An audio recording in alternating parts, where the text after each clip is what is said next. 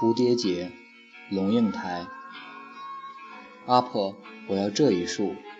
黑衫黑裤的老妇人把我叫的二十几支桃红色的玫瑰从桶里取出，交给小孙儿，转身去找钱。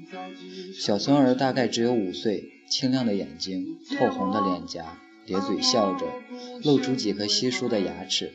他很慎重，很欢喜地接过花束，抽出一根草绳绑花，花枝太多，他的手太小，草绳又长，小小的人又偏偏想打个蝴蝶结。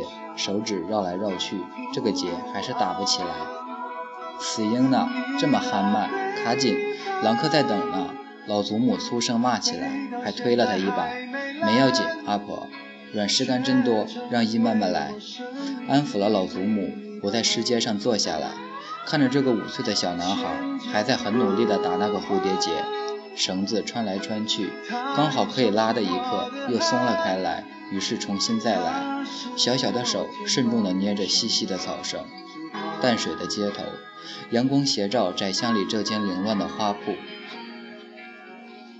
回教徒和犹太人在彼此屠杀，埃塞俄比亚的老弱老弱妇孺在一个接一个的饿死。纽约华尔街的证券市场挤满了表情紧张的人，而我坐在斜阳前照的石阶上。愿意等上一辈子的时间，让这个孩子从从容容地把那个蝴蝶结扎好，用他五岁的手指。王爱莲，补习费呢？李老师的眼光冷冷的。王爱莲坐在最后一排，她永远坐在最后一排。虽然她的个子也矮，六十个学生动动地缩在木椅上，没有人回头。但是不回头，我也能想象王爱莲的样子，蓬乱的头发一团一团的。好像从来没有洗过，穿着肮脏破烂的制服，别人都添毛衣的时候，他还是那一身单衣。冬天里，他的嘴唇永远是蓝紫色的，握笔的手有一条一条的青筋暴露出来。没有补习费还敢来上学？林老师从来不发脾气，他只是冷冷地看着你。上来，王爱莲抽着鼻涕，哆哆嗦嗦走到走到最前排，刚好站在我前面。今天他连袜子都没有穿，光光的脚夹在硬邦邦的塑胶鞋里。我穿了两双毛袜。解黑板上第三道题。林老师手里有根很长的藤条，指了指密密麻麻的黑板。王爱莲拿起一支粉笔，握不住，粉笔摔在地上，清脆的跌成碎块。他又拾起一支，勉强在黑板黑板边缘画了几下。过来。老师抚弄着手里的藤条。全班都停止了呼吸，等着要发生的事。藤条一边一边地抽下来，打在他头上、颈上、肩上、背上，一边一边地抽下来。王爱莲两手捂着脸，缩着头，不敢躲避，不敢出声。我们只听见藤条上扬上空中，陡峭响亮的簌簌声。然后鲜血顺着他纠结的发丝，稠稠地爬下他的脸，染了他的手指。染了他本来就肮脏的土黄色制服，林老师忘了，他的头一年四季都是长疮的，一道一道鲜红的血交叉过他手背上紫色的筋路，缠在头发里的血却很快凝结了，把发丝粘成团块。第二天是个雨天，我背了个大书包，跟母亲挥了挥手，却没有到学校。我光到小河边去看鱼，然后到戏院去看五颜六色的海报。发觉每部电影都是由一个叫领衔的明星主演，却不知他是谁。然后到铁轨边去看运煤的火车，踩铁轨玩平衡的游戏。并不是王爱莲的雪吓坏了我，而是怎么说？每天都有那么多重要的事要发生。隔壁班的老师大喊一声：“督学来了！”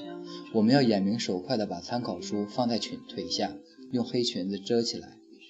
前头的林老师换上轻松的表情说。我们今天讲一个音乐家的故事。等督学走了，又把厚厚的参考书从裙下捞出来，做鸡兔同笼。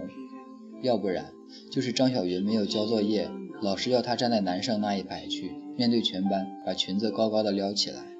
要不然就是李明华上课看窗外，老师要他在教室后罚站，两腿弯曲，两手顶着一盆水，站半个小时。要不然就是张炳煌得了个丙下。老师把一个写着“我是懒惰虫”的大木牌挂在他胸前，要他在下课时间跑步绕校园一周。我每天背着书包跟母亲挥手道别，在街上，在雨里游荡了整整一个月，记熟了七贤三路上每一个酒吧的名字：顶好、黑猫、风流寡妇、OK。被哥哥抓到，被母亲毒打一顿，再带回林老师面前时，我发觉头上长疮的王爱莲也失踪了好几个星期。我回去了，她却没有。王爱莲带着三个弟妹到了爱河边，跳了下去。大家都说爱河的水很脏。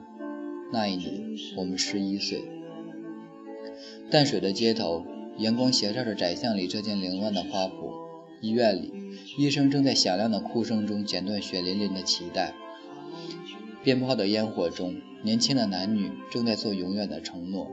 后山的相思林里，坟堆上的杂草在雨润的土地里正一寸一寸地往上抽长。我坐在斜阳浅照的石阶上，望着这个眼睛清亮的小孩，专心地做一件事。是的，我愿意等上一辈子的时间，让他从从容容地把这个蝴蝶结扎好，用他五岁的手指。孩子，你慢慢来，慢慢来。